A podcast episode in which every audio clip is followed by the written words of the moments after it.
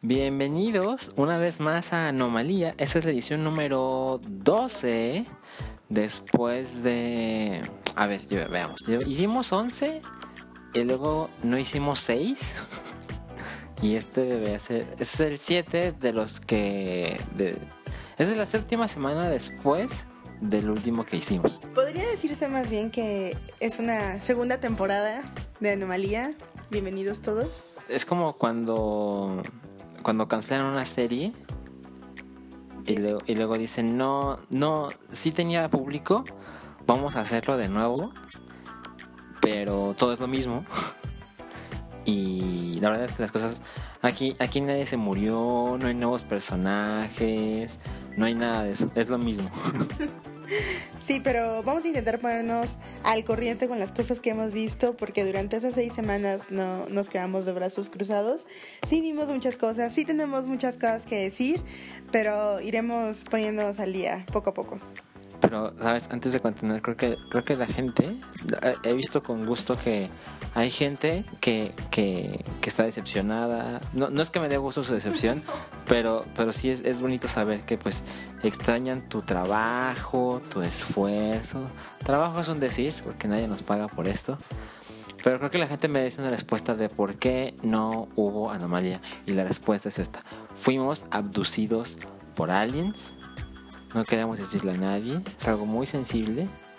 Después de unas semanas de recuperación psicológica, creo que podemos decirle a la gente, eso es lo que nos sucedió. Nos tocaron en partes donde no queremos decir que nos tocaron. No les podemos decir cómo son, porque, porque es algo muy difícil de recordar. Y es mejor que dejemos eso en el pasado. Por favor, no nos pregunten más, no pregunten detalles, no pregunten nada. Es mejor dejarlo así. Y vamos con el primer tema, bueno, hoy hablaremos principalmente de cine. Em, para ponernos al tanto con la cartelera, más o menos. Y no olviden que ahora solo nos pueden encontrar en SoundCloud, en el feed de Pikey Network pero, pero recuerden que también está en iTunes, es decir, los, los archivos que subimos a SoundCloud en cosas demasiado tecnológicamente complejas para mí llegan a iTunes. Perdón, yo, yo no sé, hay muchas cosas que yo no sé. Pero están en iTunes. Entonces ahí cuando te suscribes en el feed de Pikey Network, pues se van a encontrar que ese feed tiene todos los podcasts que se hacen para el hype.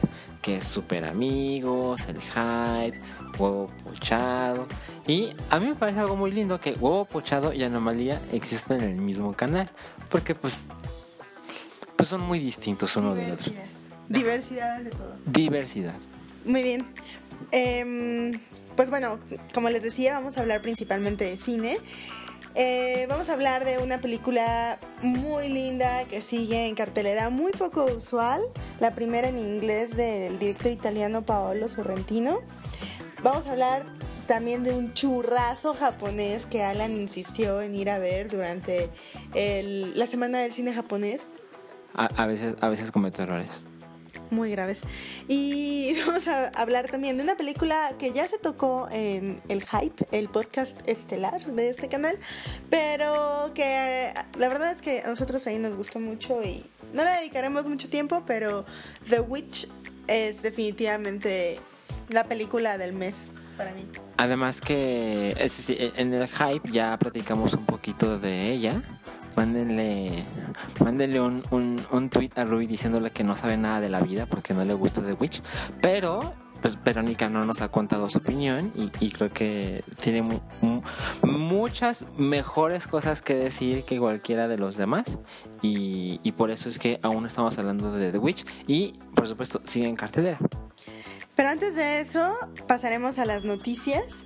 Eh, primero, se anunció que se estrenará aproximadamente una película que dura 30 días, 720 horas. ¿Sí ya escucharon bien?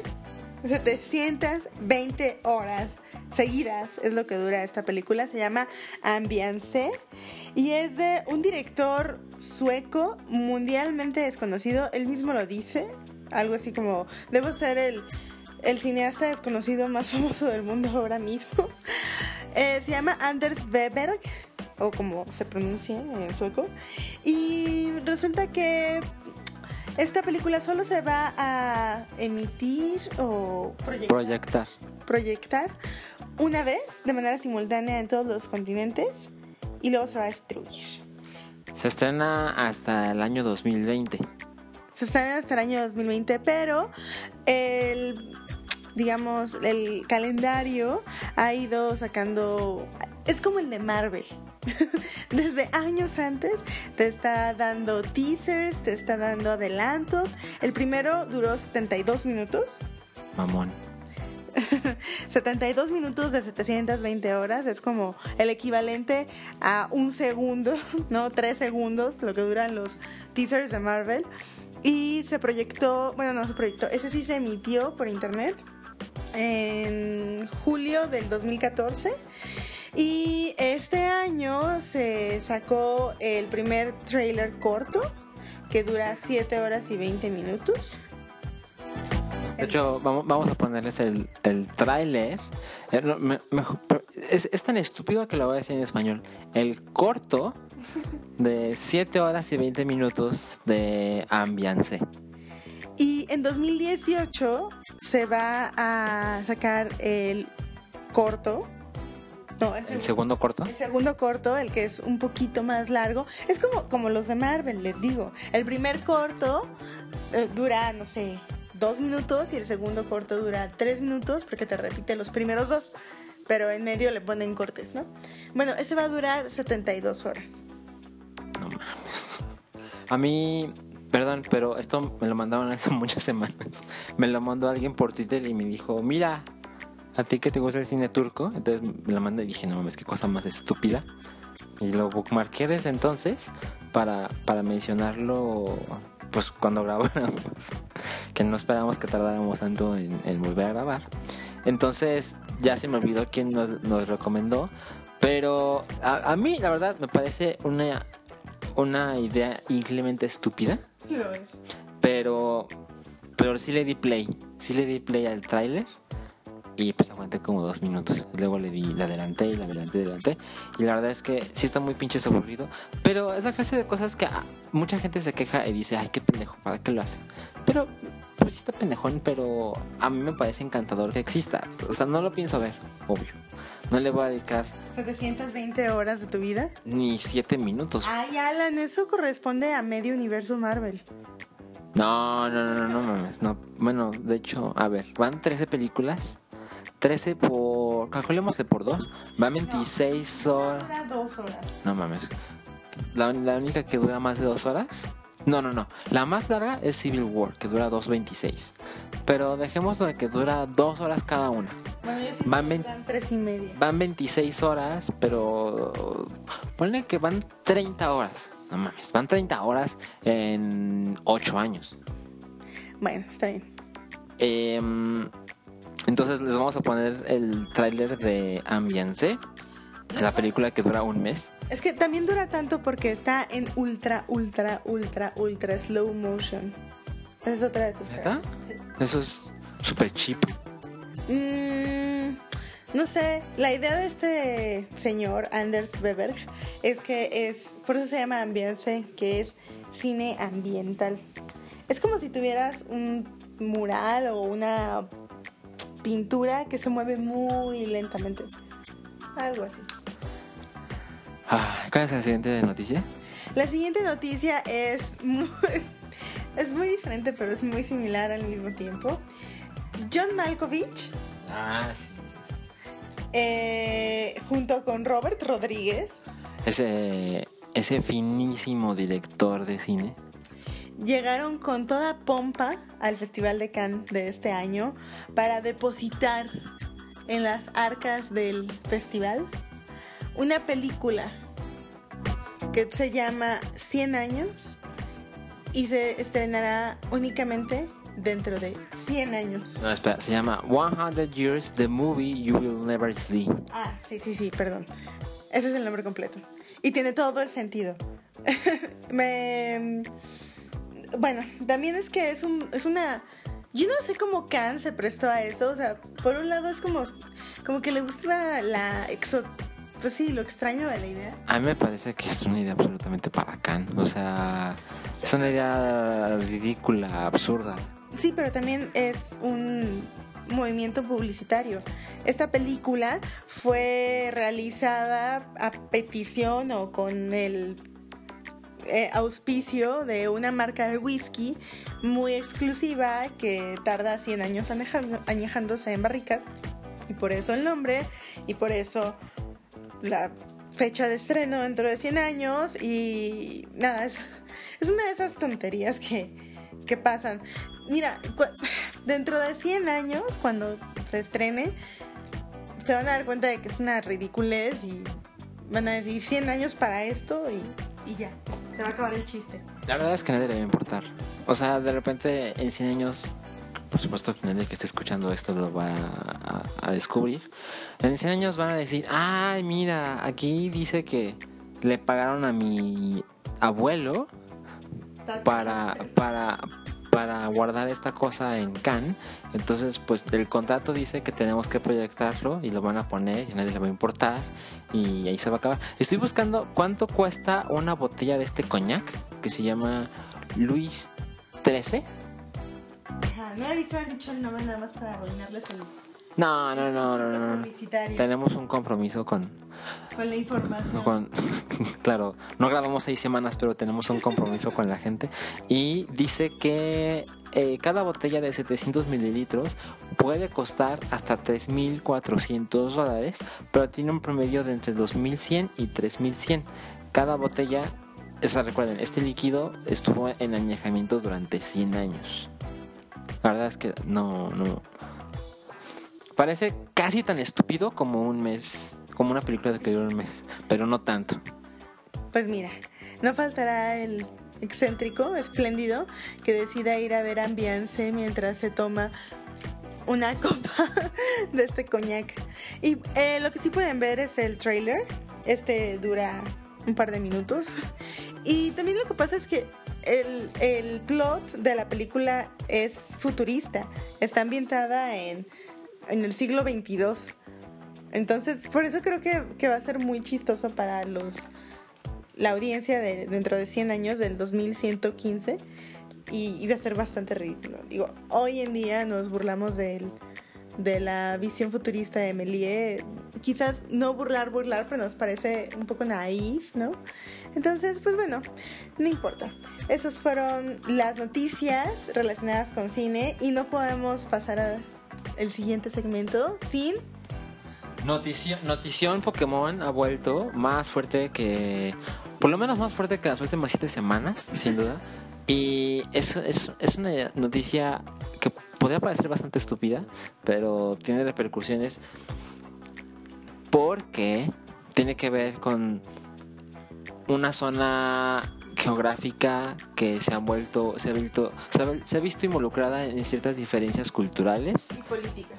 Ajá, es, es una noticia de Pokémon que ha salido en la BBC, en Engadget, ha traspasado los sitios de videojuegos y se ha discutido en los portales de noticias serios. Y la, la historia va más o menos así. Empezando desde el principio. Cuando Nintendo anunció que iba a lanzar Pokémon Sun y Moon el 18 de noviembre de este año, anunció que lo iba a lanzar por primera vez en nueve lenguajes, a diferencia de los ocho con los que lanzó X and Y y Omega Ruby Alpha Sapphire. Y esos son inglés, italiano, español, coreano, francés, alemán y japonés. Y chino, esos son los ocho primeros. Pero para estas nuevas versiones que están en, en noviembre de este año, decidieron dividir el chino en tanto su formato tradicional como el simplificado, lo cual pues es una gran diferencia. Y esto porque es importante, porque ahora lo que decidió Nintendo es para simplificar las cosas. Y homogeneizarlas. Ajá. Decidieron cambiarle el nombre a Pikachu. Porque, pues, por cuestiones culturales y de cada lenguaje, no en todos lados se llama Pikachu. Porque los nombres de los Pokémon, por lo general, están basados en criaturas o en son como juegos, juegos de palabras o mezclas de palabras y la transliteración a los distintos idiomas es al mismo tiempo una especie de adaptación. De hecho, nuestro querido amigo Densho, que hoy cumple años y le mandamos un abrazo, nos contó que cuando trabajaba en Club Nintendo, le mandaron la lista de los nombres de los primeros 151 Pokémones, supongo, para que los revisara y estar seguros, 100% seguros, de que no tenían ninguna connotación sexual, alburera, ofensiva o que pareciera una grosería de ningún modo. Exacto, y la verdad es que pues sí, tenemos la suerte de que nos llegaron los nombres exactamente que se utilizaban para su versión en inglés. O sea, cuando, cuando Nintendo mandó los, sus pedir su adaptación para el idioma inglés, esa fue la que llegó a México y con eso nos quedamos. Por eso tenemos a Pikachu igual y a Psyduck y que su nombre es muy en inglés. O sea, Psyduck, por ejemplo, es un nombre bastante en inglés. Imagina cómo hubiera sido si lo traducen los, los españoles. Sería Locopato. Ah, una, una estupidez como esa. y entonces, las cosas han cambiado porque en Hong Kong eh, se llamaba Bei... Es Bei Pikachu. Que se suena bastante similar a Pikachu. Que seguramente para ellos significaba, o sea, tenía mucho sentido que se llamara de ese modo. Pero ahora se llamará Peikahau. Que eh, evidentemente yo no sé escribirlo, pero así es como, se, como suena cuando lees la palabra. Entonces, miren, pasó de Beikachu a Peikahau. Y la gente de Hong Kong está muy en desacuerdo porque consideran que esto hace que su idioma se haga menos, se menosprecie y contribuye de algún modo a la desaparición de su idioma, que hay mucha gente que lo ve como poca cosa y, ellos están, ya, ya se han hecho peticiones, peticiones en internet de change.org y demás. Pero ha pasado de ahí, también ha habido manifestaciones afuera de la embajada japonesa. en Hong Kong. En Hong Kong. Yo, me imagino, ¿no? Sí, el embajador japonés, así de, bueno, yo ahora tengo que lidiar con estos fans de Pokémon que están enojados. es la verdad es que es una situación bastante chistosa. Pero lo que no es chistoso es el, el sentimiento, ¿no? Como de, de... Sienten amenazada su identidad, su cultura, ¿no? Y lo que pasa es que China es un país muy, muy, muy, muy grande. Alguna vez en mis clases de lingüística me contaron que los distintos dialectos, porque en toda China se hablan distintas formas del chino, podría casi considerarse una familia lingüística, pero como es un solo país políticamente hablando y el idioma oficial es uno, el mandarín, ¿no? Eh, esta idea suele, es la que suele permear, sobre todo visto desde el extranjero, ¿no? Y es la que suele borrar las diferencias de los demás idiomas. Pero te digo, en mi clase me recuerdo que cuando estuvimos viendo el tema de, em, de cómo se entienden unas y otras, eh, o cómo se traslapan unos y otros eh, dialectos eh, de una misma lengua. En China hay dialectos que son de la misma lengua y son ininteligibles, o sea, no se entienden entre sí. Es como si una persona de Chihuahua se encontrara con un yucateco y los dos hablan español, pero no entienden nada de lo que dice el otro. Así de inmenso, vasto y diverso es el panorama lingüístico en China. Entonces, pues, pues sí, yo entiendo eso, por un lado. Y por otro lado también es, a ver, ¿ustedes cómo se sentirían si de repente les dicen que Pikachu ya no se llama Pikachu, ahora se llama... Poca, Pocache. Pocache, ajá. Sí, sí, sí, y, y, y, es que la gente dice, esto no es así, nada más es un jueguito o una cosa irrelevante en, en nuestra cultura. Ellos lo ven como tenemos 20 años con esto, hay gente que creció con esto, hay gente que su vida está claramente relacionada con Pikachu y no es justo que ahora por simplificar las cosas y para para como un gancho mercadológico de su nueva versión, que digan, ay no, olvídate de eso que hicimos hace 20 años y ahora vamos a ponerle el nombre que ya tenemos en esta región y así lo lanzamos en todos lados. Pero dime Alan, Nintendo siendo Nintendo, ¿qué crees que haga? ¿Qué crees que pase? Ah, creo, creo que en esta vez sí pueden intentar buscar otra solución. Porque además es, es un mercado Muy grande. es un mercado muy grande y como la, si- en este momento googleas Pokémon Sun Moon así porque quieres buscar otra cosa Lo primero que te sale es eso. lo primero que te sale es eso de que hay una crisis ahorita que se tienen que poner de acuerdo porque la gente de Hong Kong está molesta entonces creo que Nintendo sí puede porque además no hay necesidad, creo yo, de deshacer lo que ya estaba hecho. Es decir, no tienen que crear nuevas cosas, sino nada más tienen que respetar lo previo. Entonces creo que creo que ahora Nintendo puede reaccionar a tiempo y, y, y- decidir hacer algo que, que haga felices a la mayor cantidad de gente posible. Ahora, estamos en prácticamente ya es junio. Bueno, de hecho, hoy es junio porque estamos grabando el martes, pero a el miércoles, ya saben, lo usual. Entonces estamos a cinco meses Del lanzamiento. del lanzamiento. Así que pues creo que hay tiempo todavía. Y ojalá lo hagan porque yo lo, lo que dices es muy cierto. Si de repente me dicen que Pikachu se llama Pokache, pues yo sí digo, ay, no mames. ¿Por qué? No. O sea, yo siempre juego los juegos en inglés, por ejemplo, pero me encanta que existan en español. O sea, de verdad ha disminuido barreras pero hay mucha gente que ha crecido con eso y hay gente que ya tiene hijos que no crecieron con eso, pero que sus padres ahora se lo están mostrando. Digo, la franquicia tiene 20 años. Entonces es como. Pues, es como si Goku ya no se llamara Goku. Es, es como que te saca de quicio, ¿no? Ya me estoy emputando, yo ni siquiera vivo en Hong Kong. Bueno, a protestar afuera de la embajada japonesa, Alan. Sí, ya, vamos, vamos, vámonos y de ahí nos vamos al Ángel, que que está bastante cerca. Voy a comer el micado. Mejor. ¿Y tenemos otra noticia o ya nos pasamos Estas a... fueron las noticias de hoy. Eh, ahora podemos pasar a hablar de algunas de las películas que hemos visto. Y a mí me gustaría comenzar con Youth. Eh, Cuenta, cuéntanos quién hizo Youth.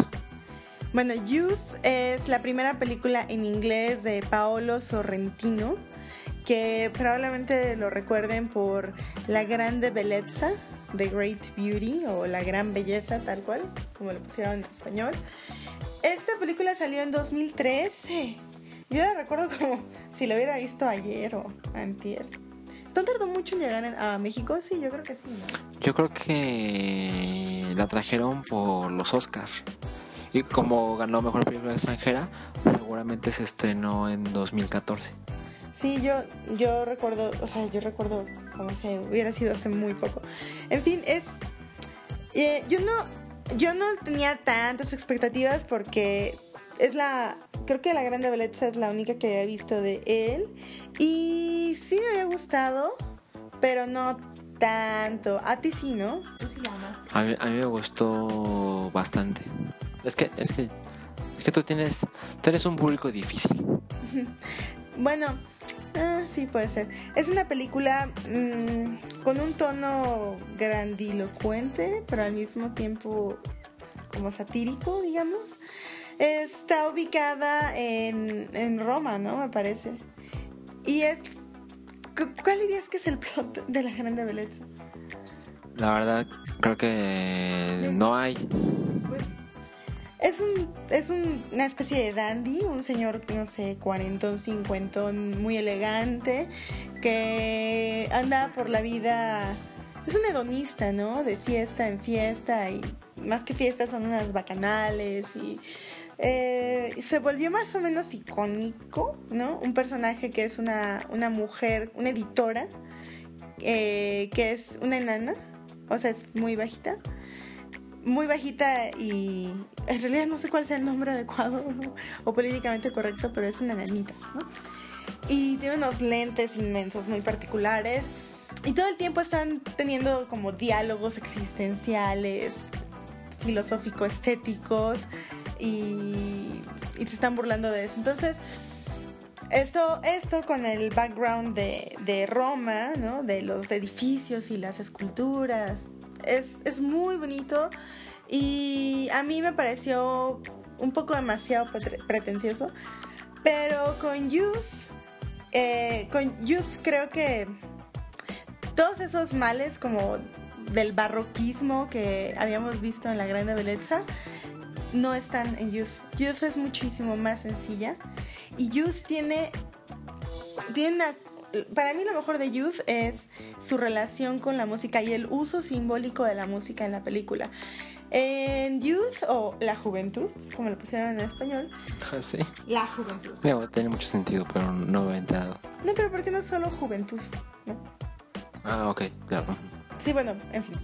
Em, se trata de un músico, un compositor ya retirado que está de vacaciones en uno de estos hoteles balnearios que son...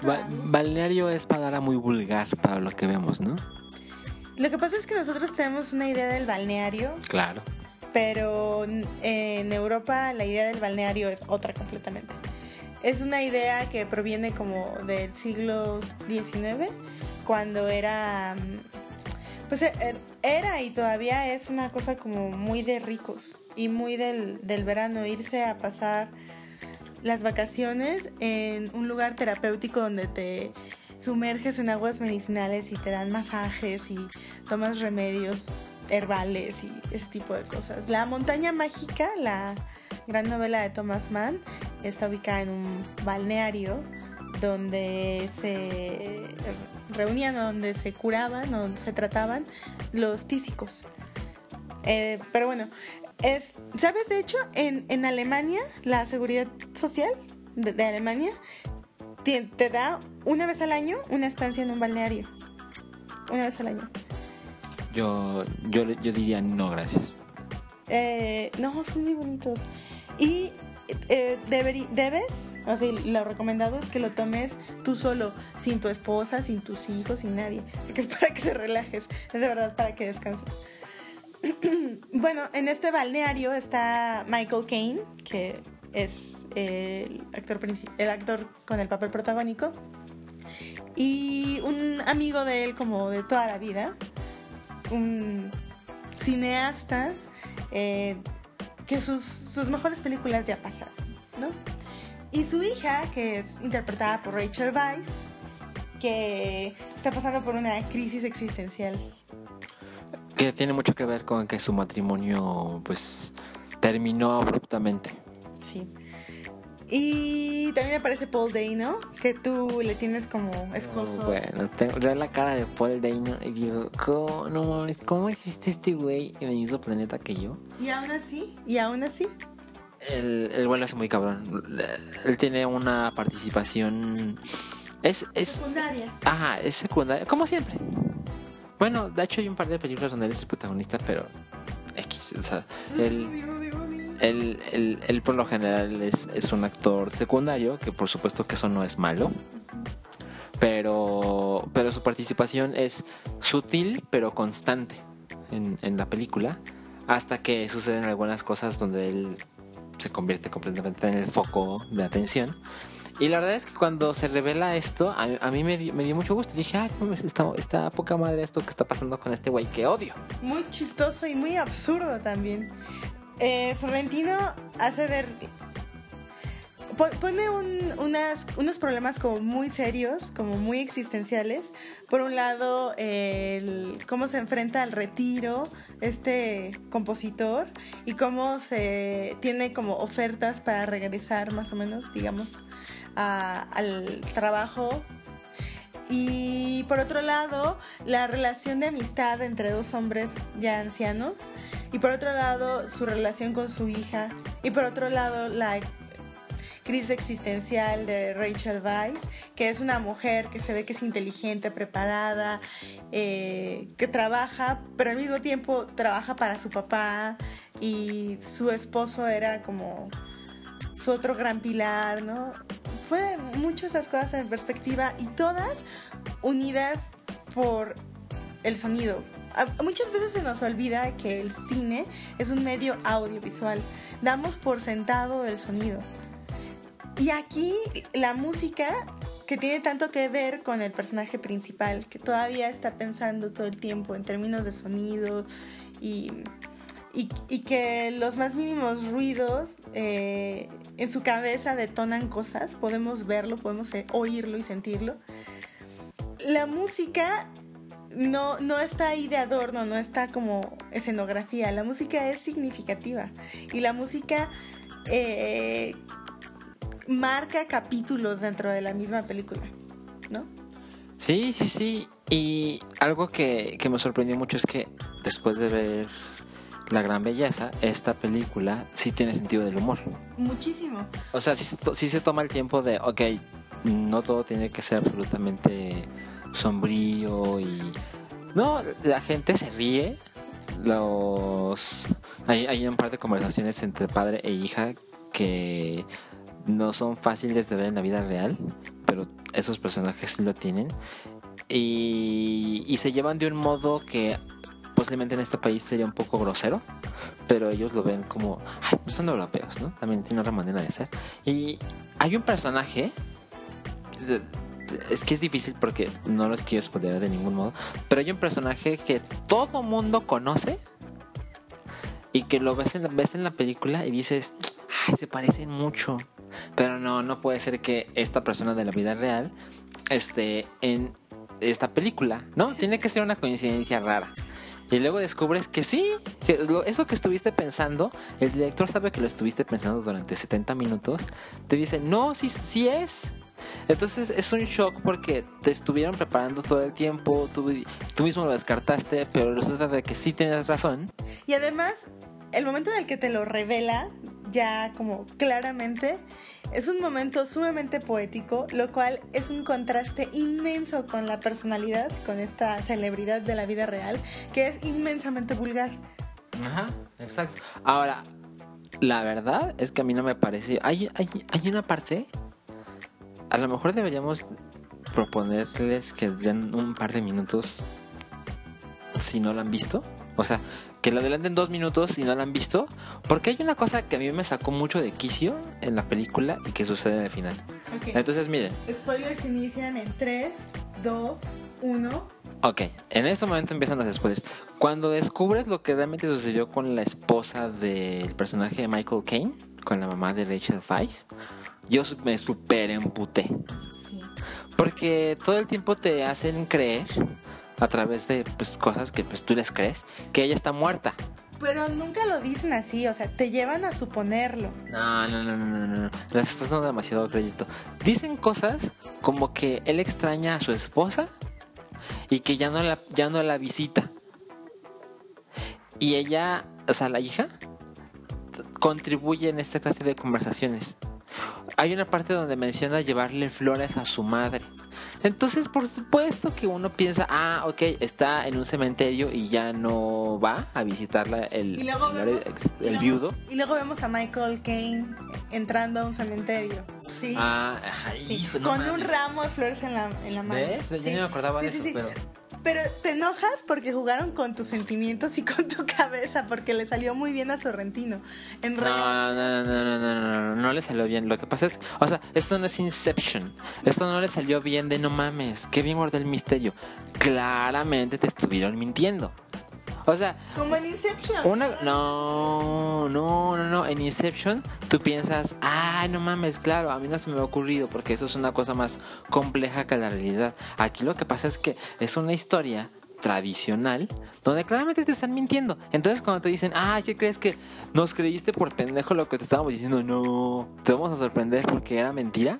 Es como, güey, esto no es sorpresa, eso es una pinche mentira. Y lo que sucede con el personaje de la esposa de Michael Caine es increíblemente triste. Y yo no sé por qué este güey, neta, no está con ella. No hay una maldita razón. Son europeos, Alan, son europeos. Mames, no, no, no, no. Pero, ahora, fin de los spoilers. Ya pasaron dos minutos o como un minuto y medio. Entonces recuerden, fin de los spoilers, ya podemos continuar sin spoilers. Es una gran película. Me gustó todo. Bueno, el 97% me gustó mucho. Es absolutamente recomendable. Es, es, es divertida. Es, está mu- muy bonita. O sea, visualmente es muy bonita. Hay una mujer bruta- brutalmente hermosa que es Miss Universo. Que es la, la que sale en el póster. Y no mames, está muy, muy guapa. Y tú ves las reacciones de los viejitos y es como, no. ¿Qué- qué Es tiene- increíble, es muy divertido. Eso tiene todo que ver con el nombre de la película. ¿Por qué crees que se llama Youth si el protagonista es Michael Caine? O sea, Claro, claro, claro. Ahí- Ahí hay algo que decir. eh, sí, de hecho, en la película eh, hay varios personajes secundarios, como el de Paul Dano, por ejemplo, que Paul Dano es el que lo vocaliza, ¿no? Que está como preguntándose sobre su propia juventud y sobre su propio futuro y su propia carrera, porque mm, su personaje es un actor, ¿no? Pero también están eh, algunos eh, empleados del hotel, del hotel slash balneario, que son, perdón, que son jóvenes. Y es muy curioso cómo nos muestra Sorrentino la mirada cruzada de los viejos hacia los jóvenes y de los jóvenes hacia los viejos. Es muy impresionante y es un gran título para esta obra porque incluso Rachel Weisz podría considerarse como, en cierto sentido, en comparación con Michael Caine, joven. E iniciamos de hecho la película con algunas conversaciones sobre algunos problemas de viejos, ¿no? Entonces, Sí, sí. Es el contraste, es el contraste que está marcando todo el tiempo y lo está marcando en los personajes secundarios. Entonces no es un título obvio, es un título que, que hay que pensarlo un poquito para saber exactamente como por qué lo usó, por qué lo puso. Sí, es, es muy recomendable. Y todavía está en cartelera. Sí vayan a ver al cine. ¿Estamos seguros de que todo está en cartelera? Pues al menos el fin de semana pasado que revisé de cartelera, sí estaba, pero ahorita lo checo si quieres. Ok, ¿y qué? ¿Ahora, ahora con qué seguimos? con Assassination Classroom. Que, ay, te, te cedo el micrófono, tú habla. Miren, ay, a ver si me puedo me puedo encontrar exactamente la, la sinopsis que me hizo verla. En Cinépolis hay un... De, hecho es la primera vez que se hace un festival de cine japonés. Y ese es el primer año que se hace. Y me puse a ver por curiosidad, porque la verdad es que no soy muy fan del cine japonés. Siempre tiene, siempre tiene sinopsis increíblemente chingonas. Y luego las ves y dices, ah, ok, esto, esto quedó, quedó ridículo. Y me pasó exactamente lo mismo. Me pasó que leí la sinopsis de, de la película, ya la encontré. Y dice, Assassination Classroom. Una misteriosa criatura destruye el 70% de la luna y anuncia que si no es destruida para marzo del año siguiente, la Tierra será destruida. Esta particular criatura también solicita convertirse en maestro de una escuela secundaria. Como si no fuera suficientemente estúpido, ya, ya se puso hiper estúpido. El gobierno no tenía otra opción que aceptar y usar este capricho para intentar destruir al alienígena que los estudiantes conocerán como el maestro Koro, que el nombre real es Koro Sensei. El gobierno ofrece una recompensa millonaria a los estudiantes si logran asesinar a Koro. Ya, eso se puso hiper tarado. Lo inesperado sucede cuando... es- Ah, ¿qué crees que va a suceder? Lo inesperado sucede cuando ese se convierte en el mejor maestro que pudieran tener. Entonces, leí esto y le dije a Vero, pero no mames, mira, vamos a ver esta tontería. Porque le puse el trailer, por supuesto. Y pues como típico cine japonés se ve pinche. Yo no sé cómo le hacen para hacer cosas tan bonitas y con su CGI tan culero. Entonces, fuimos a verla. La película dura 90 minutos, se sintió como que dura 4 horas. Y de repente Vero me veía así de, no puedo creer que me trajiste esta chingadera. Y le dije, mira, te aseguro que nunca la vas a olvidar. Y es que sí es una película muy estúpida, pero tiene... Tiene... mensaje. No, no, no, no tiene mensaje. Pero es una cosa que, que si te atreves a, a ver cine poco convencional, pues bueno, de eso está básicamente la María, es una cosa muy original y es una cosa muy divertida. Luego me enteré, perdón, a lo mejor muchos de ustedes ya saben, pero pues yo no, porque yo ya no soy tan clavado en esas cosas. Pero es un manga y yo supe que había material original o sea, material previo, porque la, muchas de las personas con- que estaban en nuestra función, en la misma sala, de repente se estaban quejando o estaban aplaudiendo, lo cual es bastante molesto. Y se veía un grupo de adolescentes, eran mujeres todas, eran como un grupo de siete mujeres. Y decían, ay no, así no pasen del manga. No, de hecho dijeron, así no era. Porque de repente pasa algo con un personaje y se empezaron a quejar de, ay, no, así no era. Como si estuvieran en su pinche casa. No, pero eso no, lo- eso no lo ves en las películas de Marvel. Donde de repente... No, para eso hay podcasts. ¿Cómo? En lugar de hacerlo en el cine, lo hacen en sus podcasts. Ah, pues sí, pues, pues es que no le vas a ayudar la, la experiencia a los demás. Pero bueno, Assassination Classroom es así, así como les leí la sinopsis, eso es. Pero dura mucho más. Se siente que dura un chingo más. Pero la verdad es que tampoco es... Yo no sentí que hubiera perdido mi vida. O sea, me dio gusto verla. La recomiendo a la gente que, que tenga, ganas de ver algo raro, tenga ganas de ver algo que es muy distinto a lo que se ve en, en otros lados y, y- te enteras de cosas que hay. Porque esto ha sido un éxito en Japón. Va a hay secuela. Y a lo mejor sí veré la secuela. Yo ya no te invito porque sé que me vas a decir que no.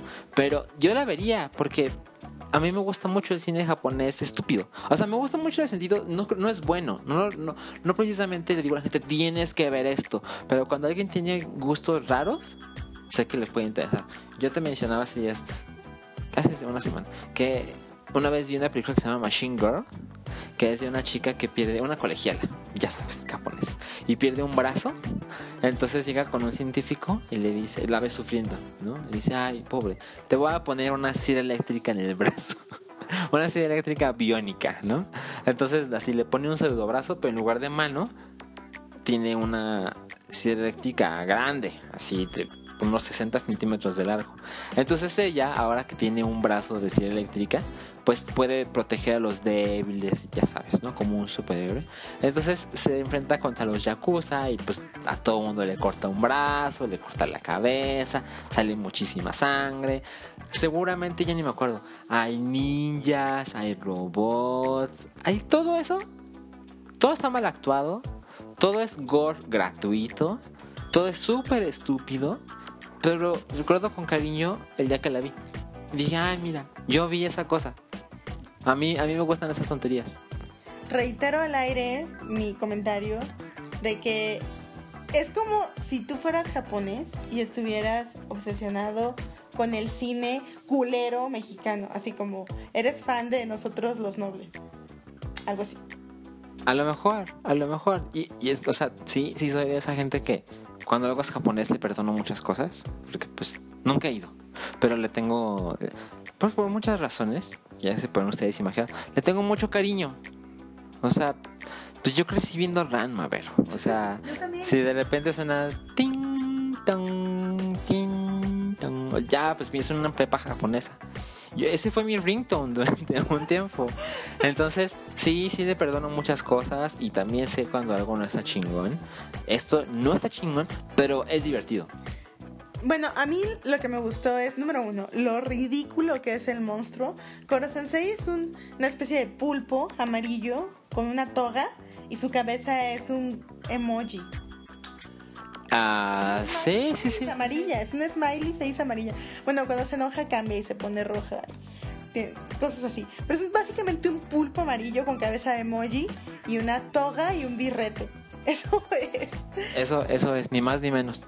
Y a mí, el- a mí el CGI no me pareció tan malo, pero sí hay algo que puedo rescatar de mi experiencia viendo esa hora y media de Basofia, es la...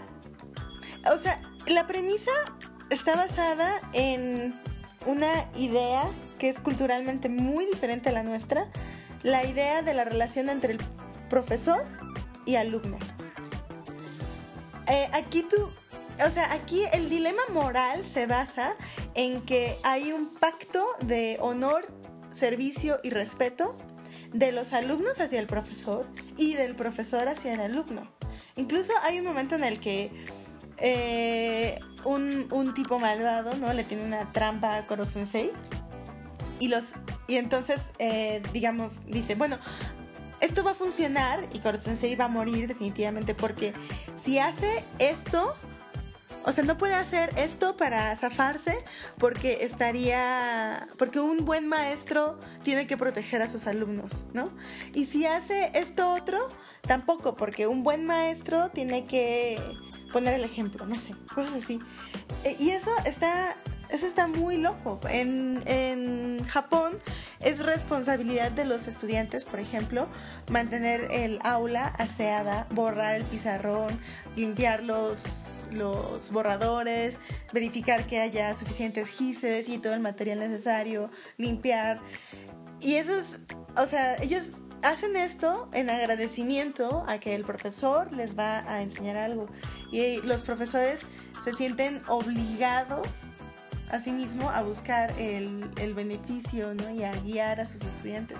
Eso es algo que sí, que sí se me hizo padre, como podríamos aprender de ello.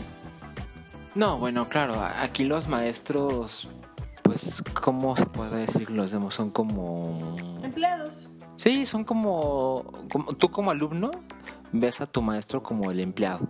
El, tú me tienes que quedar bien a mí y te estamos pagando, así que te aguantas y me das mi clase. Y bueno, como muchas cosas que tiene la cultura japonesa, que el respeto es muy, muy, muy importante y, además el respeto a, a, las figuras de autoridad a los mayores, pues por eso pasan muchas cosas en la película que es, es un curioso contraste con lo que vemos aquí todos los días. Claro, porque además, por un lado tienen que respetar a Koro Sensei porque es su profesor, pero por otro lado es un monstruo que está amenazando con destruir la Tierra y por otro lado tienen el deber de asesinarlo. Entonces, está, o sea, por, porque también asesina, él mismo les está enseñando técnicas para ser mejores asesinos. Entonces, asesinarlo es al mismo tiempo honrarlo porque significa que aprovecharon sus enseñanzas. Está muy extraño.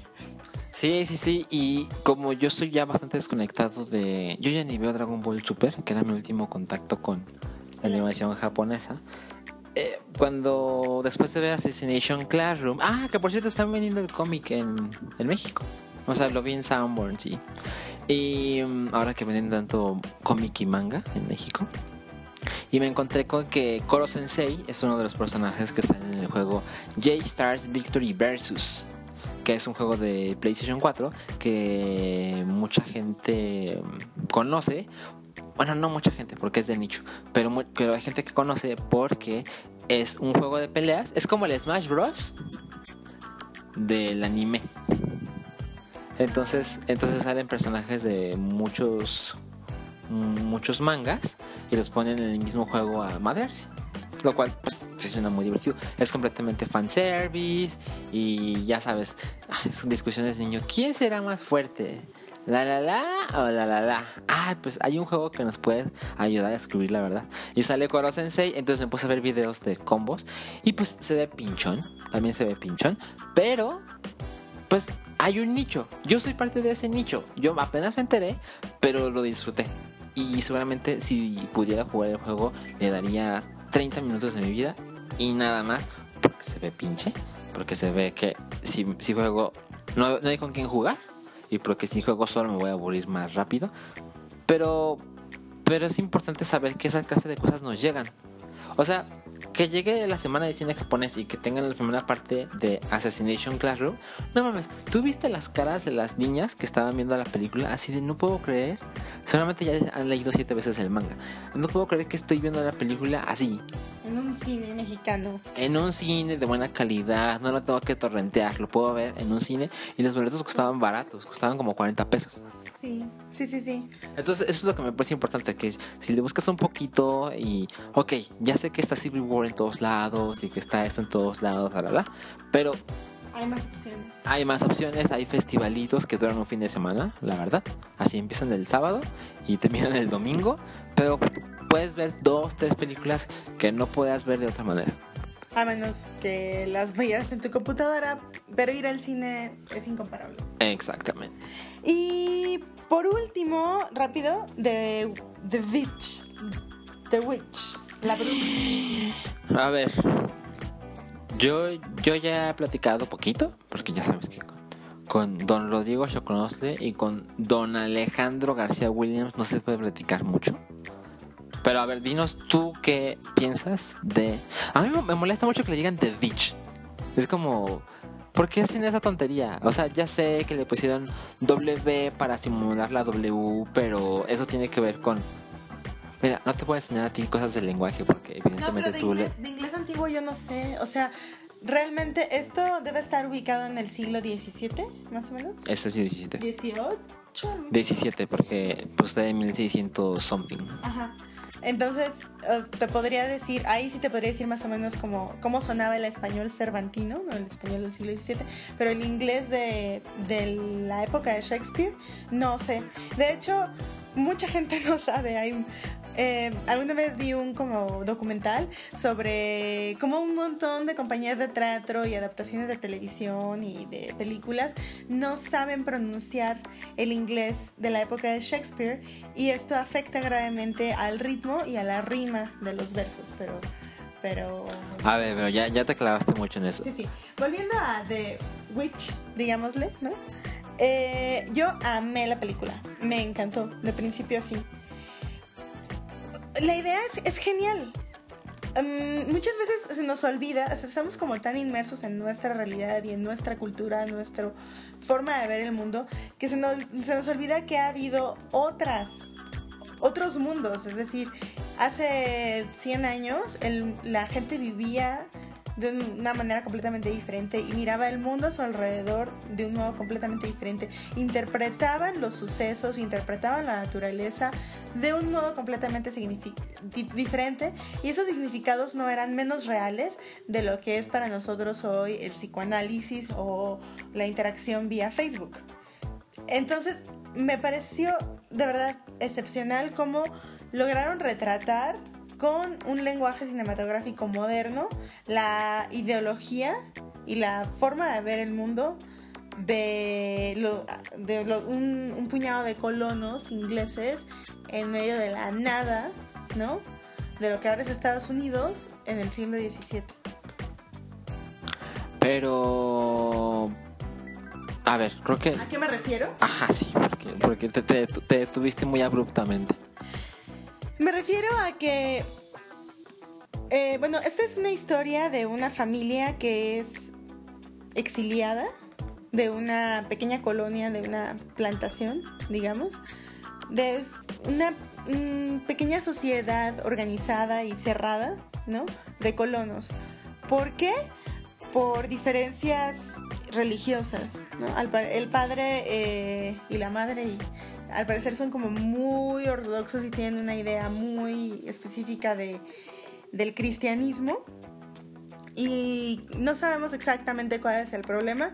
Inicia la película en, en el juicio y cuando le dan la sentencia de exilio a, al padre de familia, lo cual significa pues que se lleva a toda la familia. Esto significa a su esposa, un bebé de brazos, la protagonista de la película que es Thomasin. Así es y un niño que está entrando a la edad de la punzada. Caleb. Y dos niños más que tienen, son gemelos, que tienen como ocho años. Más chiquitos, ¿no? Como cinco, más o menos. Sí, sí, sí. Ajá, cinco o seis años.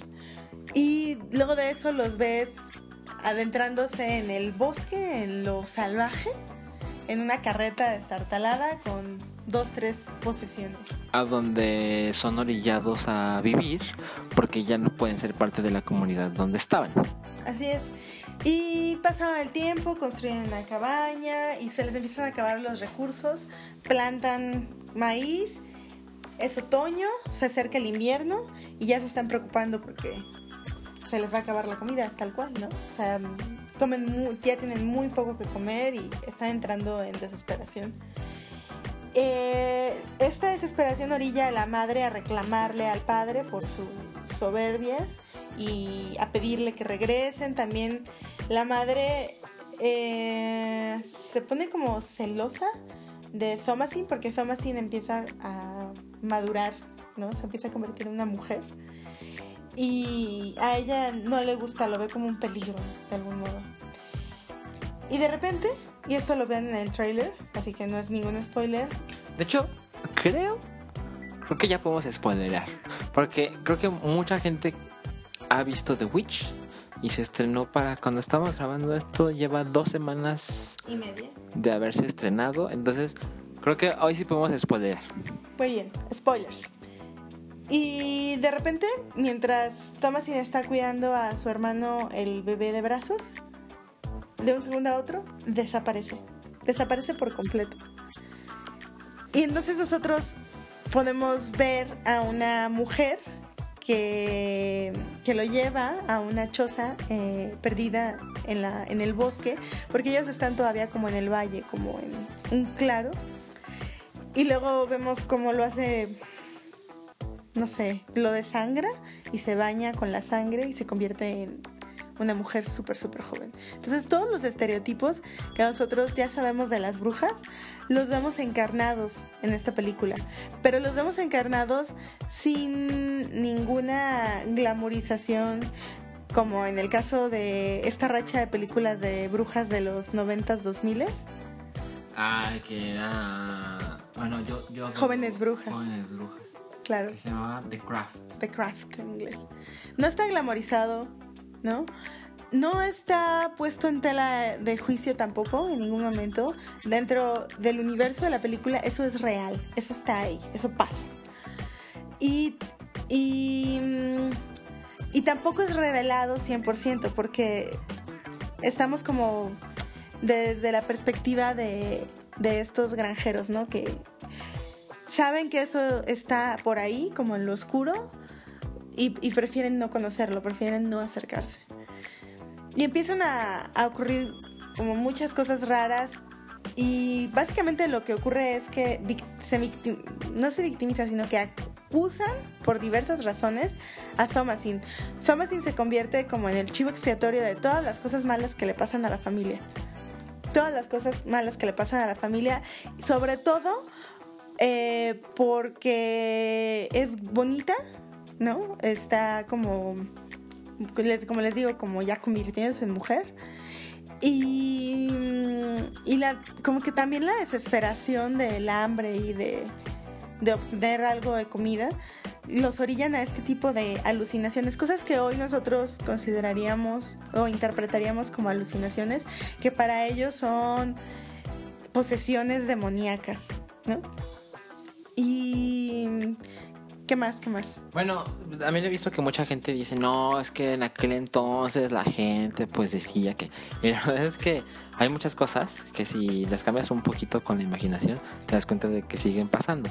Cuando algo fuera de lo normal sucede, hoy, en 2016, hay gente que te acusa de, de que estás relacionado con, con cosas satánicas, con que eso es del diablo, con Malas vibras. Con, ajá, con malas vibras. Entonces, y, también hay, hay, hay, como menos situaciones, hay situaciones menos dramáticas, pero se sigue juzgando dentro de una sociedad de que esos, no te juntes con esos porque esos son los malos y esos son los que, la gente con la que no te debes juntar porque te van a traer malas, malas cosas en la vida.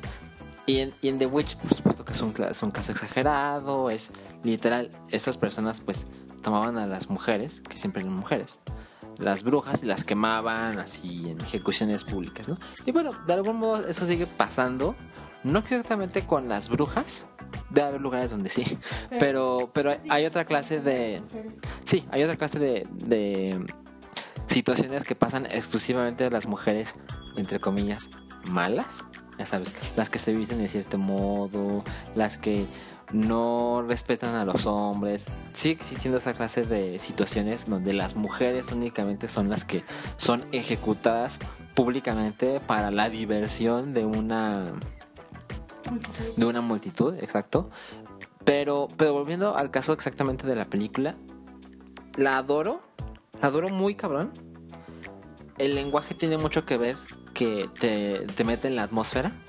Porque sí, se ve muy bonito, pero el lenguaje es algo que le da una sensación de creepy.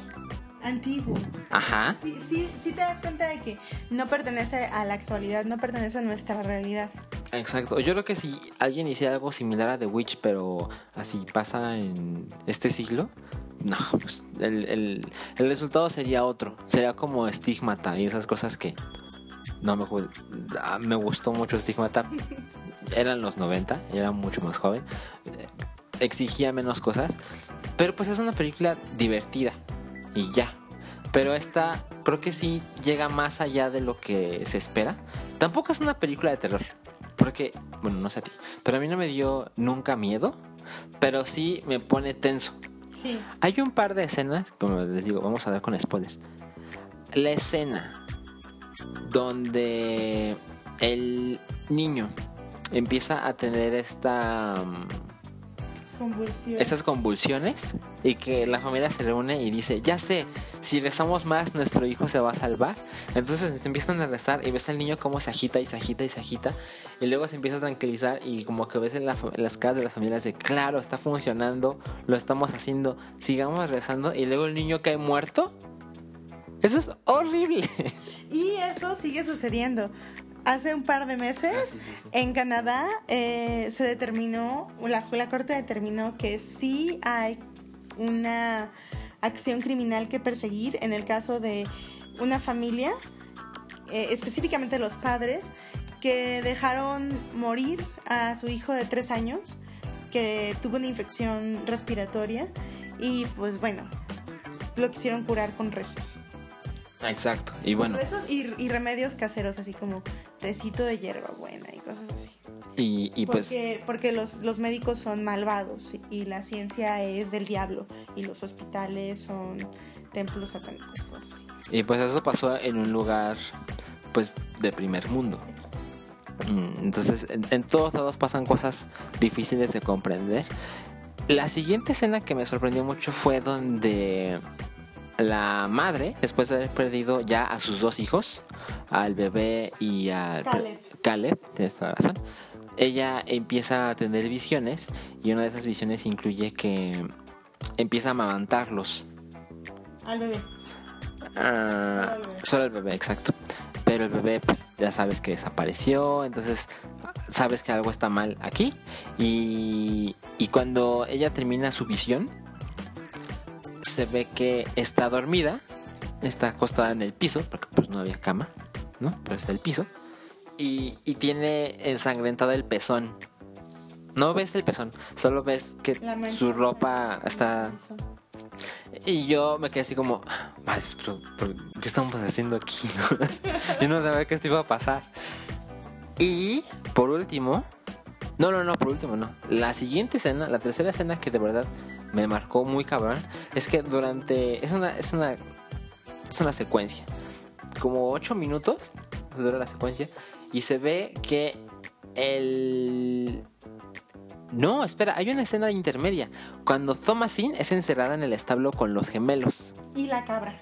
y la cabra, que se llama Black Phillip. Black Phillip. Y se, se le encierra porque la familia- los padres de familia, entre que deciden si su hija o no es una bruja, pues la vamos a encerrar. No vaya a ser de malas, ¿no?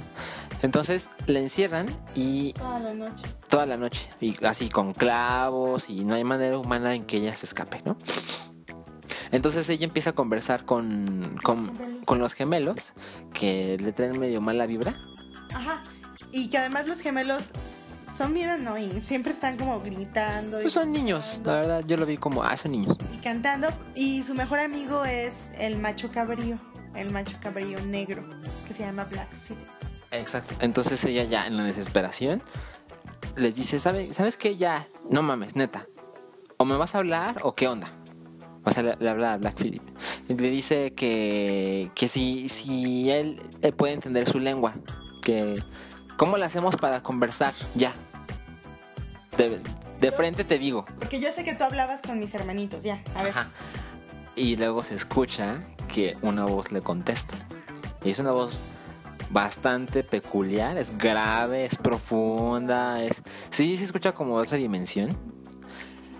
Y pero no ves a la va- a la vaca, a la cabra hablándole, porque insisto, no hay manera humana en que puedas mostrar una cabra hablando Sin que se vea ridículo. sin que se vea chistoso, ¿no?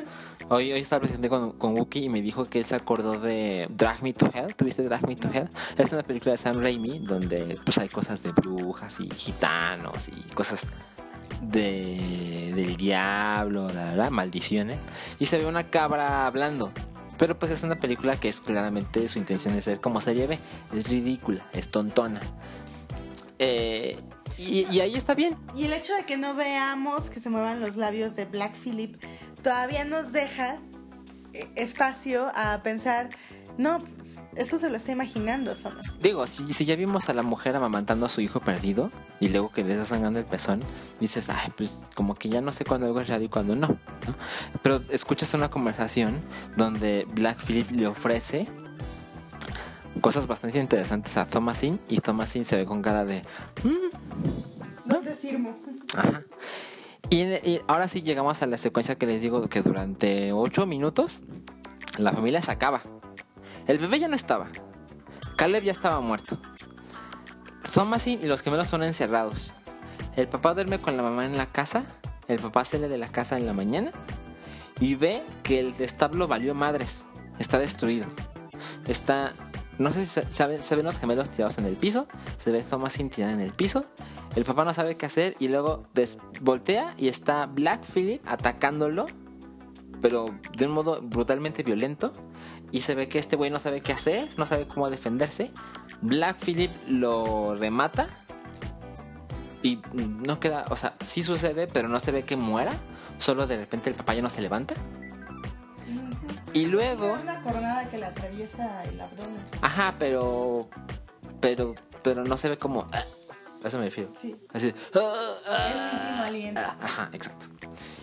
Y luego aparece la mamá que está decidida a matar a su hija. A la, la ahorca. Así se va encima de ella, se le pone encima y le empieza a ahorcar porque dice que su hija es mala, entonces que pues, Es. Alguien tiene que pagar por lo que le ha pasado a esta familia. Y en esa parte donde empieza a ahogar a su propia hija es súper horrible, es súper tenso. Yo estaba pensando, pobre, pobre chica, ya, ya no sé qué le va a pasar. Yo creí que le iba a matar. Y luego ella decide matar a su madre. Lo cual, no, de solo decirlo me siento mal. O sea, siempre que veo a- que alguien...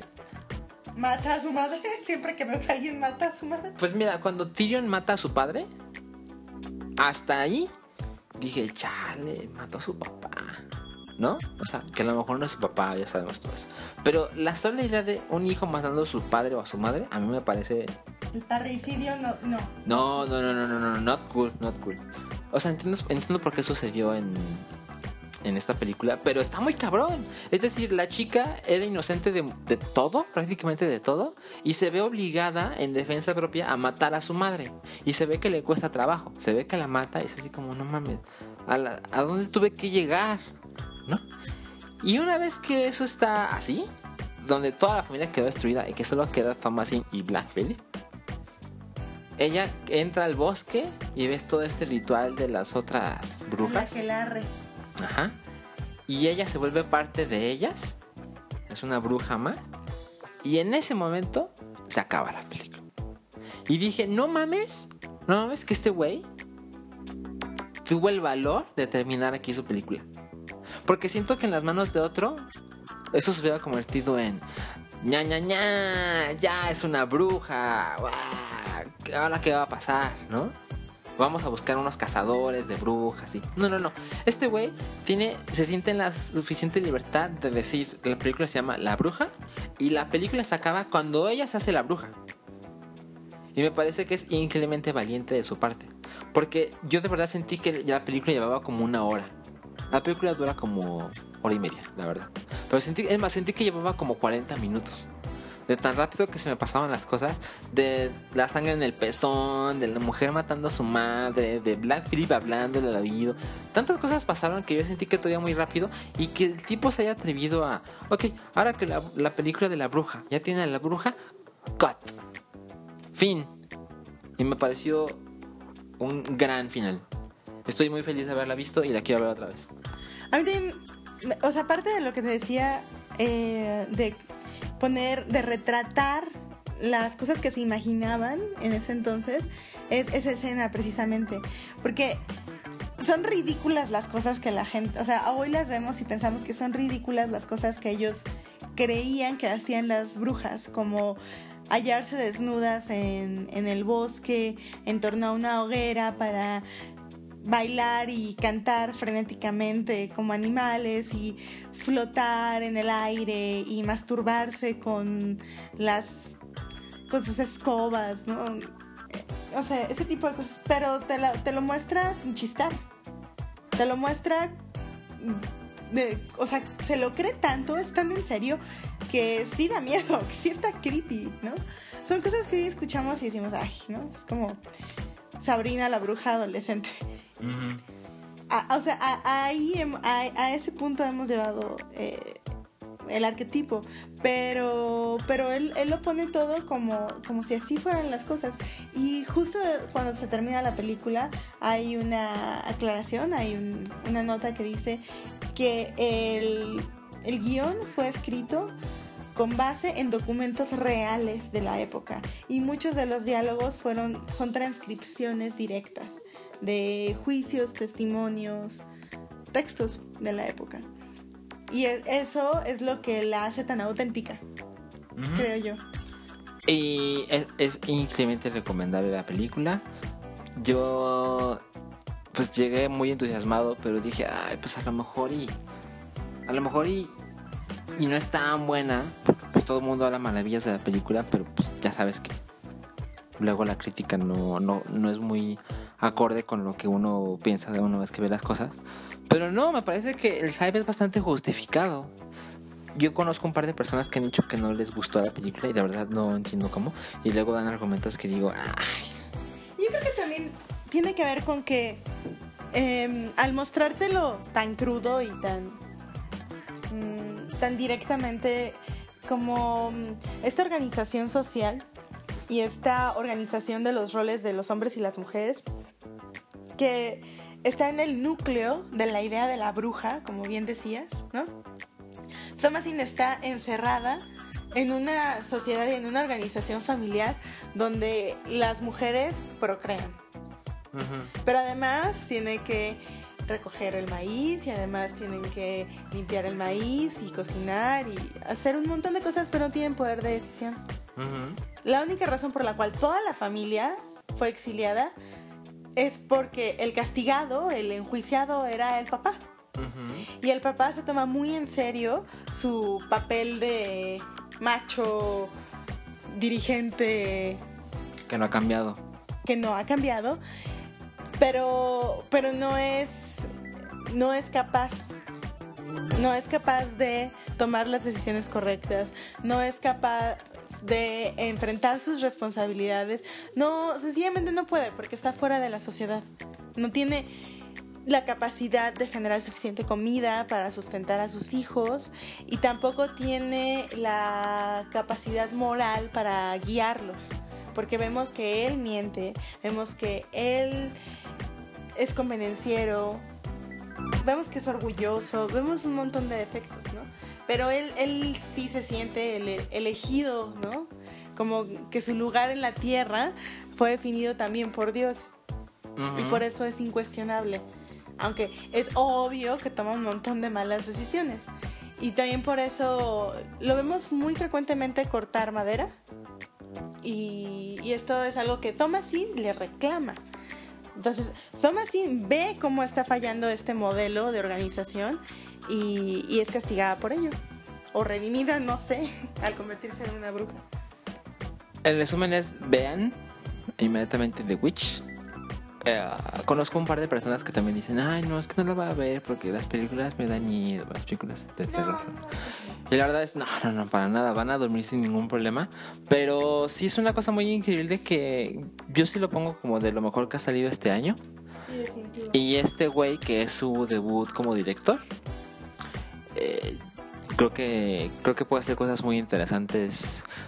Ojalá, ojalá se dé por lo menos unos años de hacer cosas como de autor, como de, no, yo quiero supervisar y hacerme cargo de todo esto, porque seguramente ahora va a haber gente que va ay, ¿por qué no diriges, ya sabes, um, Pesadilla en el infierno 87, ¿no?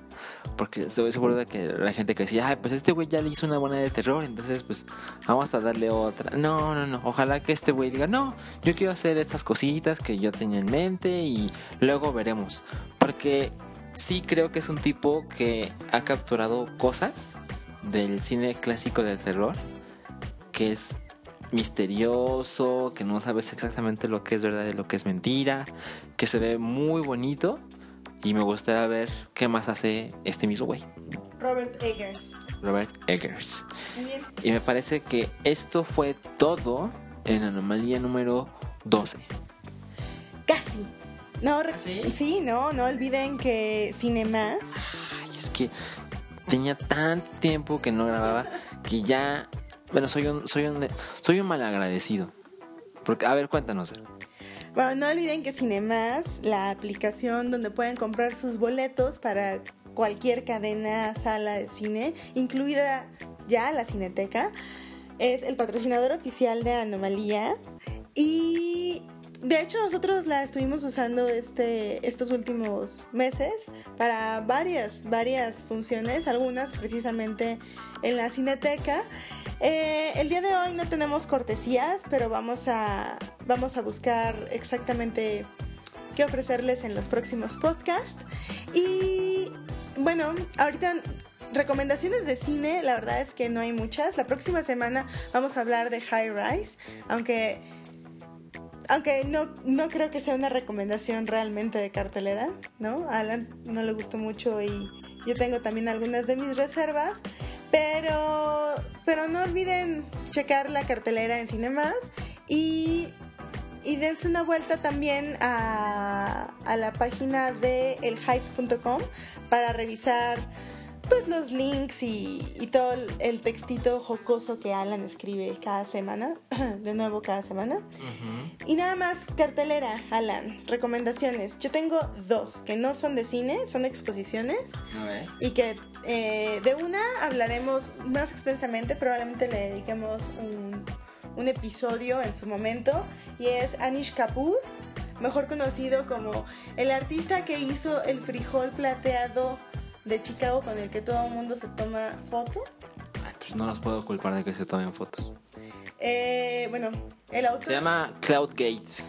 El, au- el autor del frijol plateado gigantesco de Chicago tiene una amplia, amplia exposición que se inauguró apenas el fin de semana pasado en el MUAC. Las filas son inmensas y nosotros iremos cuando esté un poco más despejado. Creo que sí le daremos un par de semanas mínimo para... Siempre pasa que las primeras semanas todo el mundo va, porque, porque además es, es más fácil ir en fin de semana, porque pues, la gente, digo, es el MUAC, que está en las orillas de la ciudad, bueno, Mm, mm, No están en la no, no está tan hasta Todavía falta todo guapa. Ajá, pero, pero es, es, digamos, no es de muy fácil acceso, porque sobre todo pues el, el- el museo tiene un horario obvio. Y entre semana se complica, entonces mucha gente prefiere el fin de semana, y el fin de semana está llenísimo, y luego, así es el principio, y luego como que los últimos dos meses está hasta su madre, porque pasa lo de Yayoi Kusama, que hay filas y filas y filas. Tener que abrir hasta las 3 de la mañana o una cosa así. Entonces iremos cuando esté un poco más despejado, también para disfrutar más y poder contemplar mejor Exacto. las obras. Pero eh, ya está, si ustedes quieren ir, si tienen visitas eh, en la ciudad en estos días, es una gran cosa para llevarlos. Eh, estará hasta noviembre, el veintitantos de noviembre, así que hay tiempo. Y la otra exposición que fui a ver recientemente es la de Valenciaga en el Museo de Arte Moderno. Es una exposición relativamente pequeña que es de indumentaria y fotografía de moda. Es una especie de retrospectiva de la, de la carrera de este diseñador español, vasco por cierto. Y bueno, yo no soy como muy fan, no, no conocía mucho de su obra, pero aprendí bastante. Y sí es muy distinto a, a mm, por ejemplo, a Christian Dior, ¿no? Que que es más o menos contemporáneo a él. Eh, leí y aprendí durante esa exposición que él como su gran parte de su gran como contribución fue la sastrería, unos cortes, hay unos vestidos con unos cortes que parecen imposibles, están increíbles. Y el darle énfasis a algunas partes de la anatomía femenina que no se habían pues que no eran parte de, de, la cultura de la indumentaria en Occidente, como la nuca y las muñecas, por ejemplo, que en Japón sí son, sí son como muy resaltadas eh, por, por los cortes de la ropa. Las fotografías son preciosas, hay varios vestidos que a mí siempre me, me, sorprende cómo los convierten en esculturas. Tienen, tienen unos montajes fenomenales y va a estar todavía un par de meses en, en el MAM que se encuentra en el bosque de Chapultepec hasta el 4 de septiembre. Tienen también bastante tiempo para ir a verlo. Y, y nada, ahora sí creo que es todo por esta semana. Nos vemos la a lo mejor. La verdad es que es muy difícil. Seguimos, seguimos. Pues ya les conté por qué no podemos grabar. Entonces, pues no sé cómo nos sentiremos la próxima semana. Pero esto fue todo para anomalía número 12. Nos vemos en anomalía número 13. Cuando sea que eso suceda. En este momento es el miércoles 1 de junio. A los 11 minutos. 11 minutos. Le dije a Vero que deberíamos grabar unos 45 minutos. Siempre tenemos grabando muchísimo más. Mucho de ese tiempo extra es porque yo me tardo en esta clase de mensajes. Cuando no estamos en información, cuando nada más digo cosas que puede haber sido mucho más breve. Pero quiero que noten el compromiso que tenemos ahora sí, porque tenemos, estamos grabando a la medianoche. Y luego falta editar el podcast, y luego falta subirlo, y luego hacer el post, y luego mañana tuitearlo. Pero nos da gusto haber regresado. Muchas gracias a todos, manden sus comentarios. Em, los agradeceremos mucho, lo que les guste, lo que no les guste cosas que creen que nos falte por cubrir. Recuerden el maravilloso post, la, maravillosa noticia de la película que duró un mes. Me la mandó a alguien. Sin ustedes esto no sería posible. Y nos vemos en la próxima. Hasta luego. Bye. Bye.